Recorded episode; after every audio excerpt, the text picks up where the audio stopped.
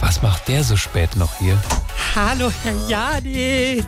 Dienstler, unser Dauerpraktikant. Was für keine Freude, dich zu sehen. Weißt du, welches Wissen wir heute testen? Äh, das wie muss ich das Studio verriegeln, damit der Kienzle nicht immer reinkommt, wissen? Ah, das ist leider falsch. Heute ist dein Instrumentenwissen dran. Oh, Instrumentenwissen, das klingt wirklich total spannend und so, aber leider ist das ja hier immer noch eine Radiosendung und da kannst du eben nicht einfach Und einmarschieren. Ah, schon geht's los. Welches Instrument spielt man im Hallenbad unter Wasser? Ein Instrument, das man im Hallenbad unter Wasser spielt. Nun, was soll das sein? Na, die Klarinette. Oh, Kienzle! Was weitermachen? Nein. Okay. Welches Instrument ist bei Eulenforschern sehr beliebt?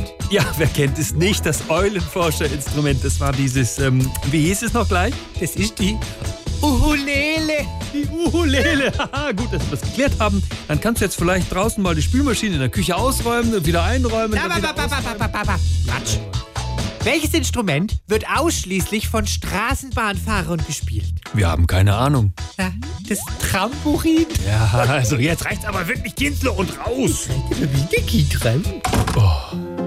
Was ist denn jetzt noch? Nur noch eine Frage. Nein.